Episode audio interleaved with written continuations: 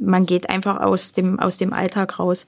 Das ist ja bei Büchern, also ist bei mir bei Büchern immer so, dass es mich aus dem Alltag rausträgt und ich da komplett abscheiden kann. Und bei dem ist es eben auch so. Hier ist der Bücherrausch. Please listen carefully. Herzlich willkommen zur neuen Folge des Bücherrauschs, dem Podcast, in dem euch die Buchliebhaberinnen der städtischen Bibliotheken Dresden ihre Lieblingsbücher vorstellen. Heute empfehlen wir euch eine über 100 Jahre alte Geschichte über das abenteuerliche Leben eines Hundes in Zeiten des amerikanischen Goldrauschs. Mein Name ist Markus Anhäuser.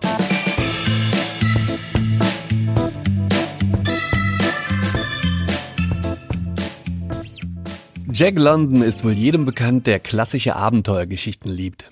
Der amerikanische Schriftsteller war Autor, Journalist und Essayist und lebte zwischen 1876 und 1916. Er hieß eigentlich John Griffith Cheney und sein Leben war so abenteuerlich wie die Stories seiner Bücher. Wolfsblut oder Der Seewolf gehören zu seinen bekanntesten Werken. Ich erinnere mich gut an die TV-Serie, in der Raimund Harmsdorf als Kapitän Larsen im Vierteiler der Seewolf spielte. In den Geschichten dreht es sich oft um den Konflikt zwischen Natur und Kultur, wie auch in dem Roman, den wir euch heute vorstellen.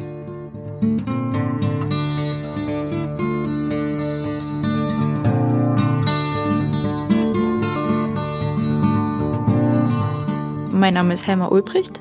Ich bin jetzt 29 und bin seit zehn Jahren jetzt bei den städtischen Bibliotheken. Helma Ulbricht leitet seit Januar 2018 die Bibliothek in Weixdorf, einem Stadtteil ganz im Norden von Dresden. Und sie stellt einen der Klassiker Jack Londons vor, Der Ruf der Wildnis. Ein Buch mit einer ganz besonderen Bedeutung für sie persönlich. Ja, das hat den Beweggrund, dass das ähm, von meiner verstorbenen Oma mir äh, empfohlen wurde damals. Also ich war bis zur 11. Klasse eigentlich überhaupt kein Leser. Ich habe wirklich, also das, was ich in der Schule musste, gelesen und ansonsten sehr wenig. Und sie hat dann, sie konnte selber nicht mehr lesen, weil sie äh, vom Augenlicht her das nicht mehr konnte und hatte aber trotzdem unheimlich viele Bücher. Und sie hat mir das dann einfach mal empfohlen und hat gesagt, hier, lies das doch mal.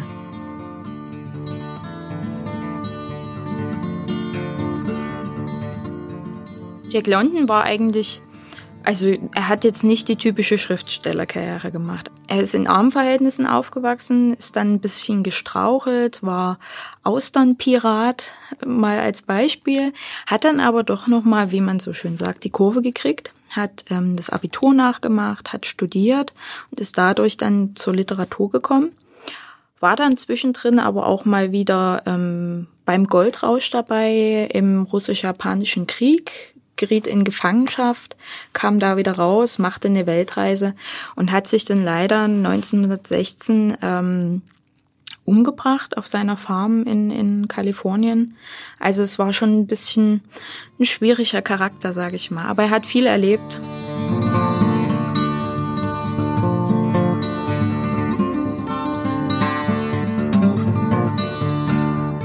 Also die Hauptrolle spielt ist eigentlich keine Figur, sondern ist ein Hund.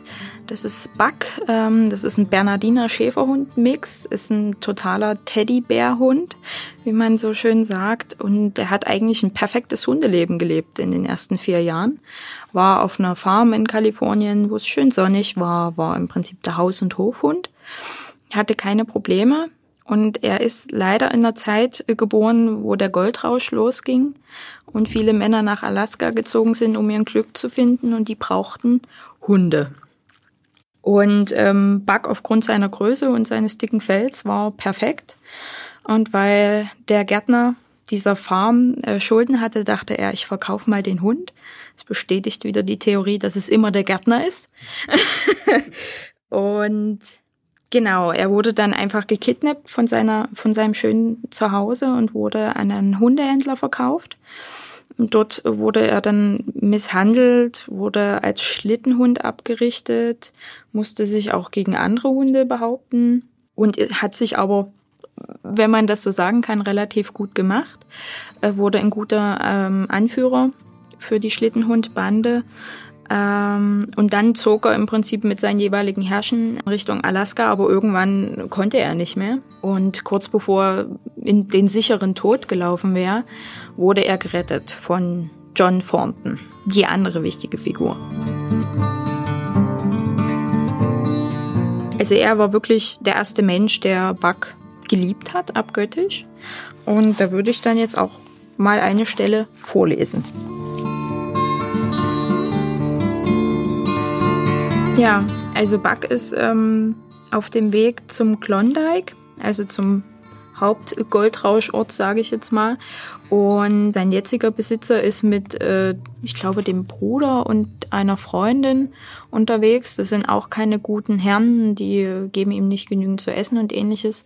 Und die wollen ähm, einen Fluss überqueren, der noch zugefroren ist. Aber es ist eine absolut kritische Sache, da drauf zu fahren. Und am Flussufer kampiert eben der John Thornton und sagt denen eben, dass sie das nie machen sollen, dass sie einbrechen werden.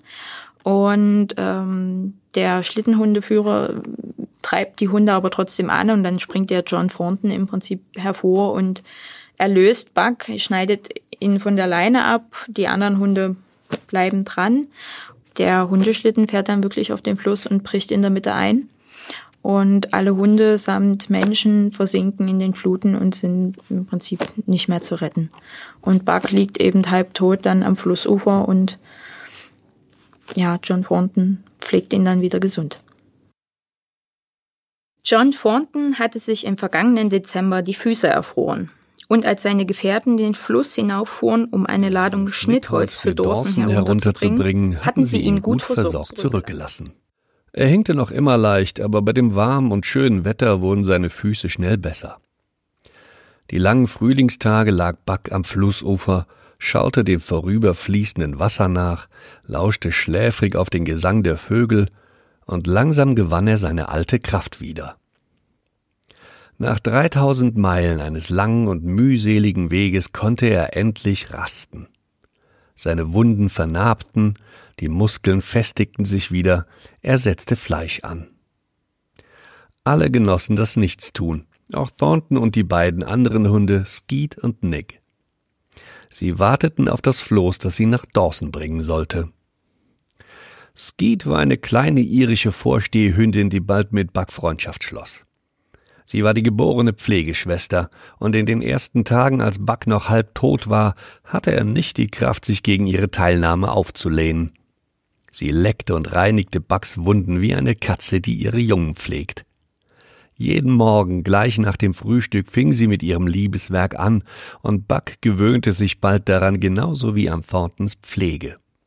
Nick, ein großer schwarzer Hund mit gutmütigen Augen, war ebenfalls freundlich, nur zurückhaltender.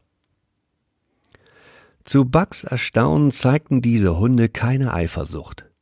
Sie waren so großherzig wie ihr Herr, als Buck seine Kräfte wiedergewann, verleiteten sie ihn zu allen möglichen lustigen Streichen, an denen sich auch Thornton vergnügt beteiligte. So balgte sich Buck in ein neues Leben hinein, und zum ersten Mal spürte er Liebe, echte leidenschaftliche Liebe. Er hatte sie nie kennengelernt, selbst bei seinem ersten Herrn in Santa Clara nicht. An ihn hatte ihn gute und feste Freundschaft gebunden. Für die Söhne war er ein Kamerad, für die Enkel ein Spielgefährte gewesen. Aber Liebe, fiebernde, brennende Liebe, lernte er erst bei John Thornton kennen.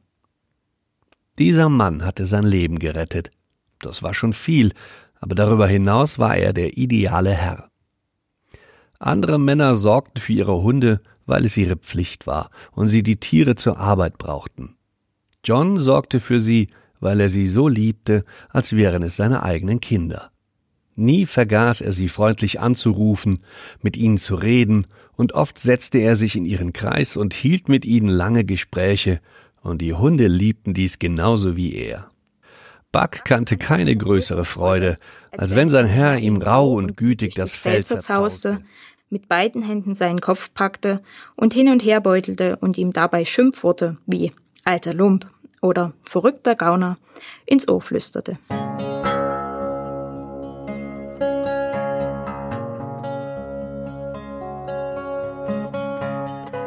Ist auf jeden Fall ein Abenteuerbuch mit, mit ganz vielen Episoden. und auch eine Naturbeschreibung. Eine sehr schöne, ähm, weil Alaska eben in seiner Gänze, aber auch Kalifornien beschrieben wird und der Weg dahin.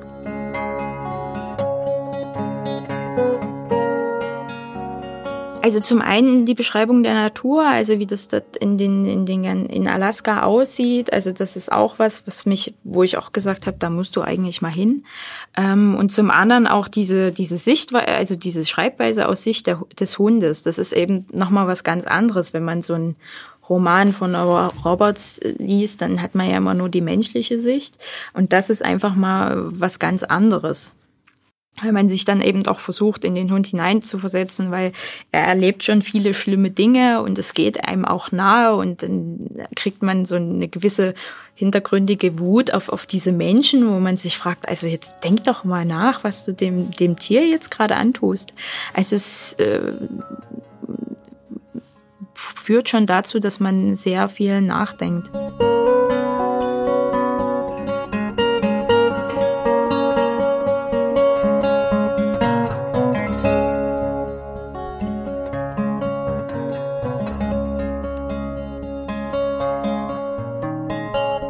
Ich habe es im Studium noch ähm, zweimal gelesen, weil das einfach nochmal so ein, also man geht einfach aus dem, aus dem Alltag raus. Das ist ja bei Büchern, also ist bei mir bei Büchern immer so, dass es mich aus dem Alltag rausträgt und ich da komplett abscheiden kann. Und bei dem ist es eben auch so. Und es ist jetzt nicht so dick, dass man sagen kann, also es sind bloß 109 Seiten es ist jetzt nie so dick, dass man sagen kann, okay, ich muss mich jetzt hier monatelang damit beschäftigen, sondern man kennt es ja dann auch. Man springt dann sicherlich auch an manchen Stellen über den Text weg, aber es ist auf jeden Fall eine schöne Ablenkung.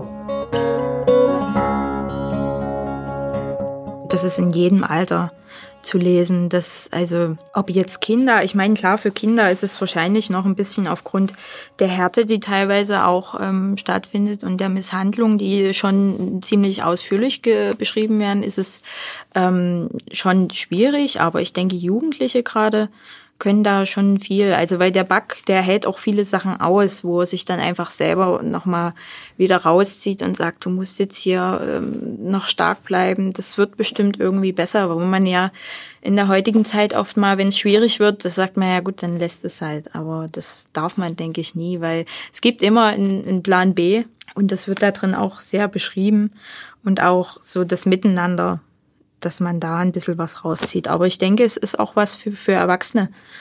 Also und auch für, für ältere Menschen. Also ich habe es dann meiner Großmutter auch vorgelesen nochmal in Auszügen und sie fand es auch sehr schön. Das war Helma Ulbricht mit ihrem Buchtipp Ruf der Wildnis von Jack London. Schaut ruhig mal wieder in eurer Bibliothek vorbei es würde mich wundern, wenn dieser Klassiker der Abenteuerliteratur nicht vorrätig wäre. Und an dieser Stelle noch ein Tipp für alle aus der Region um Dresden. Am 24. Oktober liest Donna Leon höchstpersönlich aus ihrem Roman Ein Sohn ist uns gegeben, Kommissario Brunettis 28. Fall im Konzertsaal der Philharmonie Dresden. Alle Infos dazu findet ihr wie immer in den Show Notes und auf der Webseite der Städtischen Bibliotheken Dresden.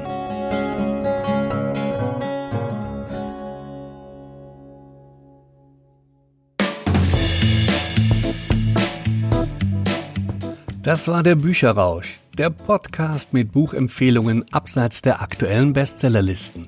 Wir hoffen, es hat euch gefallen. Wir freuen uns auf eure Bewertungen bei iTunes. Ihr findet uns auch bei Spotify und auf der Webseite der Städtischen Bibliotheken Dresden. Mein Name ist Markus Anhäuser. Bis zum nächsten Mal.